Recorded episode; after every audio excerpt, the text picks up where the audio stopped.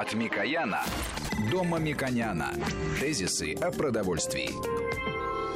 Здравствуйте, студия Валерий Санфиров. У нас в гостях э, Мушек Мамиконян, президент Местного совета Единого экономического пространства России, Беларуси, Казахстан. Сегодня мы поговорим о теме, которая, наверное, актуальна для каждой семьи, для каждого человека. Это тема, какие продукты он ест и в каком количестве, в том смысле, что есть ли у него такая возможность э, из его личного бюджета покупать, э, скажем так, не только продукты необходимые, но и то, что, наверное, хочется. Потому что понятно, что сейчас, когда были обнародованы новые данные данные по инфляции, что инфляция в этом году будет около 12%. Естественно, что это, видимо, придется на чем-то экономить, но вот люди наверное, прежде всего могут, в том числе экономить и на еде.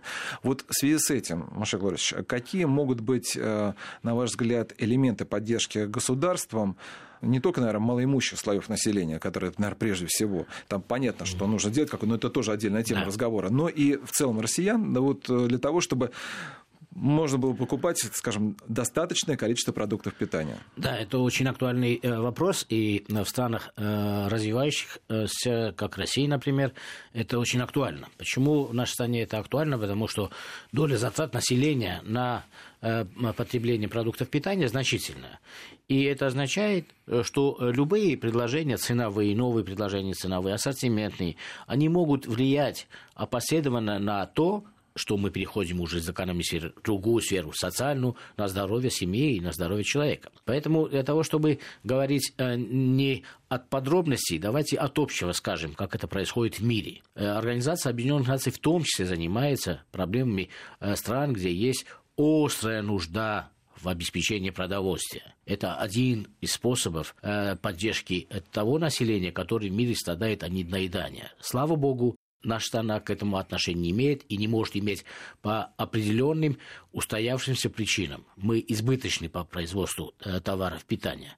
То, что мы обсуждаем, это мы говорим уже о обертках, о типах товаров. А в целом земля, зерно, э, калории Россия производит в избытке больше, чем она сама потребляет. Но это отдельный разговор. Да, я с вами согласен, Но... потому что, да, потому да. что когда мы говорим, например, да, читаем в новостях о том, что, например, в Эфиопии э, голодают или там где-то не хватает воды в стране, в которой находится 90% всей питьевой да, воды пресной, да, да, да, и где, да, как вы уже сказали, что переизбыток питания, это у нас немножко как-то по-другому воспринимается. Ну вот хорошо, вот страны, которые Но похожи есть, на нас. Есть структурные э, проблемы питания, которые на самом самом деле э, должны быть более э, микросреде изучены. Изучены врачами, диетологами, изучают отдельные срезы отдельных семей, где существует потребление. Для исторической справки мы обычно любим эту историческую справку. Например, период Советского Союза считал, что есть достаток, хотя был дефицит, но потребление все равно было достаточно высоким. Да? Было скрыто недоедание, ну, условно, в кавычках поставим недоедание, потому что э, российский и в том числе эсеровские потребители во всех республиках практически, они получали излишек калорий, но недостаток белка. Да, хлеба да. было много. Да, да. И мяса было достаточно много, но это мясо состояло из жира в большей степени, чем это было нужно потребителям. Это было еще приемлемо 40-е 50-е годы, когда нагрузка на, э, физическая нагрузка на человека была высокая, работа, ну, пешком ходили и так далее. Но чем более индустриально, более производительно работал человек, чем больше он занимался умственным трудом, тем больше тот рацион получения калорий не соответствовал ему нуждам. Теперь, в России сегодняшней э, происходит на самом деле для большинства населения достаточная э, возможность, экономическая возможность доступа населения к продуктам питания, чтобы обеспечить своим семьям, своим детям достаточное количество калорий, белка, но и э, наши э, исследователи, э, наши институты, которые занимаются профессионально этим делом, говорят, мы, коллеги, должны содействовать, чтобы наши люди больше потребляли растительных масел, чем животных, потому что на самом деле эта пропорция ну, мешает э, профилактике э, ряда заболеваний. И второе очень важное, у нас не хватает витаминов микро-макронутриентного э, состава в питании, поэтому нужно больше овощей и фруктов есть русским людям. Вот это вот последние тенденции, которые мы имеем. И поэтому я бы хотел, чтобы авторитетное мнение академической среды сегодня в нашей передаче прозвучало. Поэтому в нашей стране э, э, вперед, когда мы имеем экспорт продовольствия, говорить о крайней степени э, голода, как в других странах, не дай бог, это практически исключено. Но Давайте возьмем э, другой пример из развитой страны Америки, которая имеет огромные экономические возможности, производства продовольствия и в индустриальной среде, и в развитии, и в социальной политике. Америка более 70 лет применяет метод дополнительной поддержки населения продовольствием. Почему она это применяет?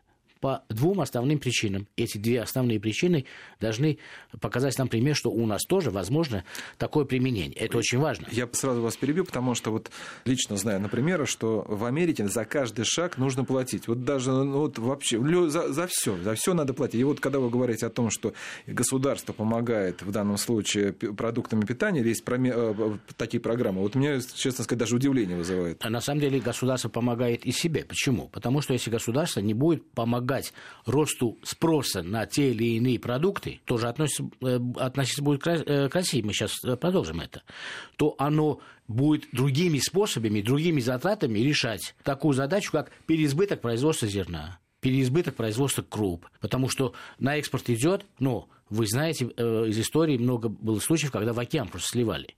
Поэтому это неразумно, это э, не э, противоречит логике работы и труда, когда вы создаете благо, которое должно быть уничтожено. Поэтому они помогают сами себе, то есть как государство, своему бизнесу, для того, чтобы бизнес мог иметь больший рынок за счет тех людей, у которых недостаточно средств для того, чтобы потребляли ровно такое большое условно количество тех или иных продуктов питания. То есть Это одновременно сказать, и социальная, вот... и экономическая задача. То есть вы хотите сказать, что вот эти гигантские размеры, как мы представляем, некоторых э, американцев, это связано с тем, что они имеют возможность больше потреблять продуктов именно по госпрограммам? Ну, да, лично мое мнение, мы можем э, уточнять у специалистов, лично мое мнение, э, что да, огромное количество семей в Америке относится к семьям, которые нуждаются в степ-картах, так называемых. Да?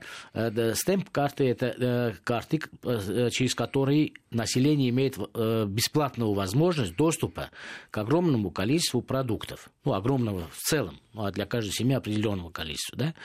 Эти суммы, которые государство выделяет на эти цели, исчисляются десятками миллиардов. И государство умозрительно говорит, что эти деньги пошли на помощь аграрному сектору Америки. Мы также эту, этот алгоритм должны сейчас обсудить для нашего аграрного сектора, как это будет выглядеть. Да, я утверждаю, что 75% э, проблем с излишним весом людей в Северной Америке связано с тем, что они практически бесплатно имеют доступ к крупам, к углеводам, ну, то есть сахарам совокупно. И это э, бесплатный доступ, то есть можно кушать условно неограниченно хлеба, условно неограниченно круп, делает, на самом деле, является основной причиной, потому что у них получается избыточный вес. Это на самом деле так. И поэтому культура образования, потребительская культура населения постепенно отказывается от потребления излишнего количества ну, сахаров в первую очередь, ну, через углеводы и э, уменьшение э, потребления жиров. Это приводит к социальным медицинским проблемам излишнее потребление той поддержки, которую государство дает. Но государство не уменьшает эту поддержку, потому что это, это дуализм в этом есть. Одновременно он решает задачи содействия развития сельского хозяйства э, США. Вот эта программа достаточно хорошо изучена. Она является э, предметом изучения и ученых, и э, правительств других стран. В других странах это делается э, более умеренно для отдельных социальных групп э, временно. Но стабильно 70 лет, как э, суммы э, на э, дополнительную продовольственную в Америке превышают на порядки на порядок как минимум совокупную помощь э, российского правительства э, аграрному сектору Российской Федерации. Можете представить? И самое интересное, в рамках ФТО, Всемирной торговой организации, эти средства не считаются помощью сельского хозяйства. Они ходят в так называемую зеленую корзину. Куда ходят инфраструктурные, научные, социальные проекты, но не проекты прямой поддержки цены производителей. И поэтому они не ограничиваются в рамках ФТО. Ну, и поэтому правда, эти страны... Ну, да, правда, единственное, что ВТО, да. как мы знаем, уже не столько актуально, потому что Америка делает все возможное, чтобы игнорировать все эти требования, они уже не так актуальны. Ну, это началось не сейчас, да, потому что ну, региональные союзы и объединения, ну, которые э, подменяют часть функций ВТО, ВТО остается, ну, как общая корзина.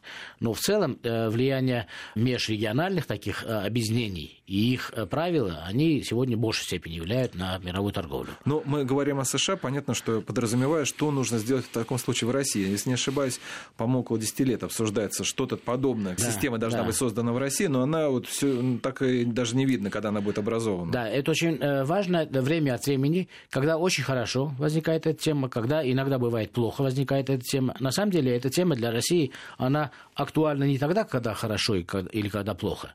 Она актуальна, потому что Россия по Конституции э, страна, которая имеет социальную направленность. И все базовые решения, которые принимает государство, э, президент, они в первую очередь опираются на фундамент э, социальной полезности для населения. Поэтому такие программы, которые применяются в развитых странах, в развивающихся странах, в других элементах, в России они будут очень сильным, хорошим инструментом для социальной стабильности и э, обеспечения ряда семей теми необходимыми э, пищевыми э, ингредиентами, которые у них недостаточно, одновременно является очень хорошим стимулом для развития аграрного сектора. Но не всего аграрного сектора. Здесь начинается уже другая дискуссия, потому что у нас, э, как э, услышать звон, все э, бегут туда. Э, не надо лоббистам прибегать туда, потому что если мы говорим о дополнительной э, государственной э, поддержке потребления, это не означает, что все продукты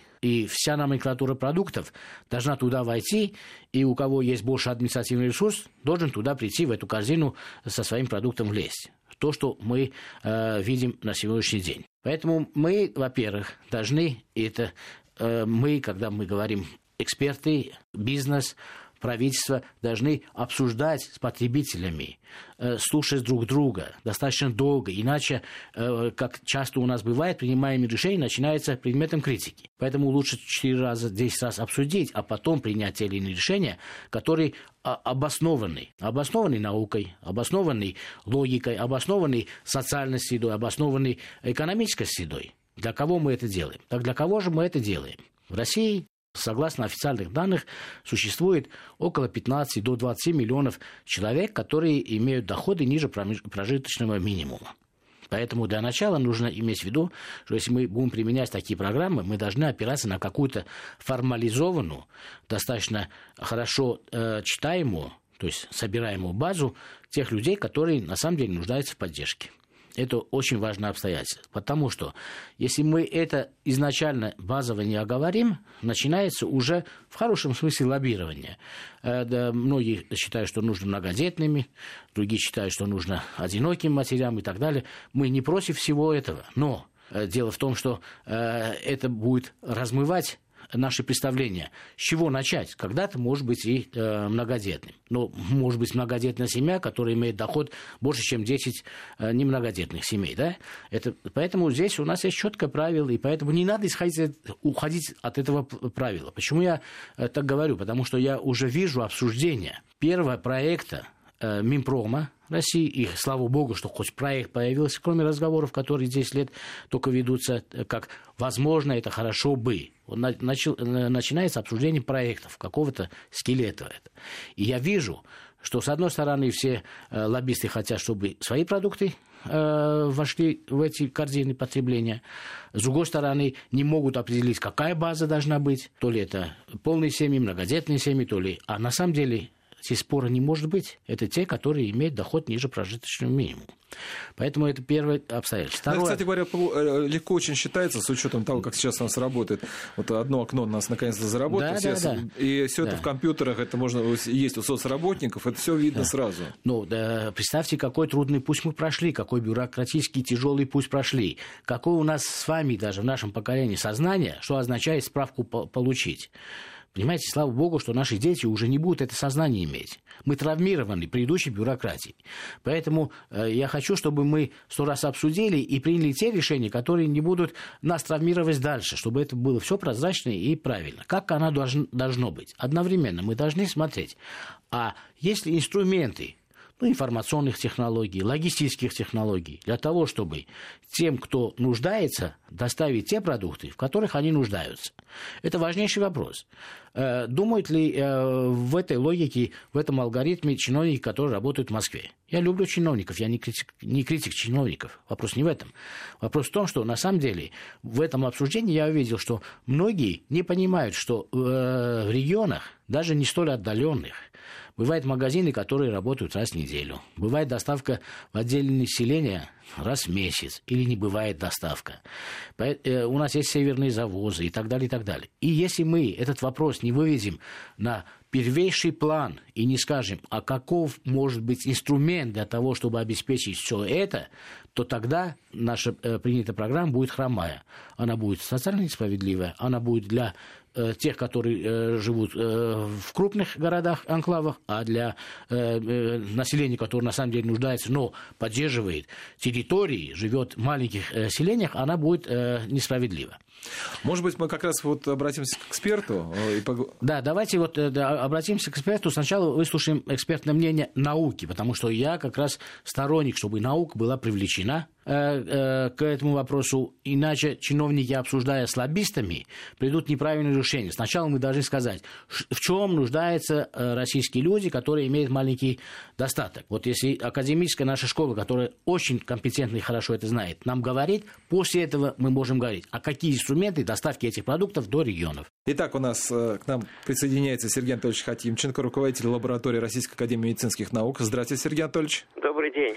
Вот сейчас вот мы с Мушеком Владимировичем Юковенным говорим о том, э, какие соци... нужно ли, во-первых, э, социальная поддержка незащищенных слоев населения продовольствием, и в каком виде, какая продовольственная в корзина. В чем нуждается вот российская, средняя российская семья, которая доходит чуть-чуть ниже среднего уровня потребления? Ну, таким образом начнем, что принципиально здоровье, ну, наверное, очень большой, чрезвычайно большой степени определяется в том числе и питанием человека. Именно обеспечение необходимым всем элементам, белками, жирами, углеводами, витаминами, минеральными веществами и так далее, и так далее, которые поступают к нам только с рационным питанием. Они не могут быть синтезированы, как растения там может синтезировать из энергии там солнца. А, поэтому питание должно быть максимально разнообразным. Понимаете, когда мы смотрим э, структуру питания населения, обращаем внимание на одну такую вещь. Чем разнообразнее рацион питания, именно по продуктовому набору, тем он более физиологичен вот потребностям человека.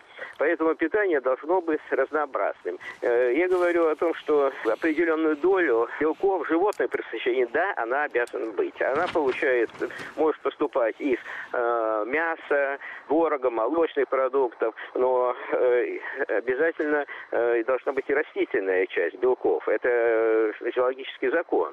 А те же самые витамины, которые содержатся в растительной продукции в большей степени, они э, там содержатся минимальное количество. Нам надо минимально. Поэтому э, рацион питания должен быть максимально разнообразен. Максимально. При этом Понимаете, мы как-то очень э, акцентируем свое внимание на какие-то продукты э, там зарубежного там производства, те же самые растительные, дорогие продукты. Вот. А у нас же есть прекрасные те же самые и свекла, морковь, там огурцы, э, яблоки, урожай большой. Они все должны быть включаться в рацион питания. Сергей Анатольевич, я сразу такой практически чистый вопрос. Это, ну, у нас э, страна, как известно, с э, рискованным земледелием, поэтому, вот, например, в каком виде, в таком вот э, те овощи, фрукты, которые вы назвали, могут быть доставлены для вот населения, которое находится, ну, скажем, в Сибири, где очень тяжело, тяжело сделать завоз продуктов питания? В каком, как ну, это понимаете, быть? здесь в любом случае они могут быть, э, конечно, в оптимальном случае они должны быть свежими, но свежими абсолютно вы правы, э, недостаточно. Невозможно их, предположим, там же в определенных э, условиях доставить. Поэтому они могут быть консервированы. Ну, пожалуйста, сейчас промышленность предлагает какие-нибудь там консервированные салаты из э, там капусты или там из э, свеклы и так далее. Это тоже в консервированном виде. Конечно, конечно, в данном случае будет потеряна определенная часть минеральных веществ и, и витаминов, э, но, понимаете, это можно компенсировать тем же самыми поливитаминными препаратами. Есть э, очень дорогие, а есть э, доступные, и они очень дешевые. Там, например, я видел там витамины нашего отечественного производства, там в упаковке там по 50, ой, по 100 дрожжей стоит 50 рублей. Одно дрожжи обеспечивает суточную норму всех витаминов. Понимаете, ну да, да, да. Это одна, э, это э, на 100 дней по одному дрожжи. Это стоит всего 50 рублей. А, на ваш взгляд, вот сколько наименований, наверное, может быть, ну вот необходимо сейчас, вот если так оценивать э, на данный исторический момент, вот если продуктов питания, которые могут идти вот именно по государственной системе государственной поддержки? 20, 30? Я как-то затрудняюсь вам сказать, но я хочу сказать, что, в общем-то, рацион питания должен быть максимально максимально разнообразен. И это, понимаете, когда узкий э, спектр пищевых продуктов остается, узкий спектр, то, понимаете, один э, продукт э, белковой направленности, понимаете, и будет страдать э, тогда вся остальная часть. Поэтому э, нужен максимальный, в общем-то, спектр пищевой продукции. Вот скажем... Я так, я, в количестве я затрудняюсь сказать. Хорошо, вот скажем, ну, при этом э, одно дело то, что необходимо, а другое дело люди, которым привыкли, наверное, продукты питания, но в силу своих экономических возможностей не могут их купить. Вот на ваш взгляд, ну, например, вот это касается мяса прежде всего. Должно быть, на ваш взгляд, мясо, вот мясные продукты входить вот в этот социальный пакет? Ну, наверное, да. Но понимаете, опять же, что мы подразумеваем э, под мясом? Если это мясо, то мясо. А если это колбаса, которая несет большое количество жира, ну, это не тот подход, и она значительно дороже бывает э, самого мяса. Понимаете, поэтому здесь э, надо смотреть вот э, в данном случае, вот еще раз говорю, максимально разнообразно, потому что, опять же, если мы включим эту самую колбасу, зачем она? Да, она во всем мире принимается вот э, как продукт не э, повседневного пользования. Значит, а у нас почему-то это как один из основных продуктов. Мы говорим о мясе. А вот крупы должны быть, на ваш взгляд? Крупы обязательно. Понимаете, они хорошо хранятся, э, быстро приготавливаются, источником пищевых волокон являются, источником минеральных веществ, витаминов. Вот крупы должны быть максимальный, в общем-то, э, набор этих э, всех круп. Но это мы привыкли, гречки, не знаю. Не, ну сейчас достаточно, пожалуйста, и овсяные каши, и гречневые, и рисовые, ну, не не только каши, а продукты, которые можно делать из этих продуктов, и пшеничные крупы. Их сейчас достаточно много, и они не, не являются э, достаточно дорогими, например, по сравнению с тем же самым мясом или рыбой. Сергей Анатольевич, э, мы прервемся сейчас на новости. Буквально через несколько минут я еще, у меня будет вам один-два вопроса, и продолжим Хорошо. с вами беседу. Тезисы о продовольствии.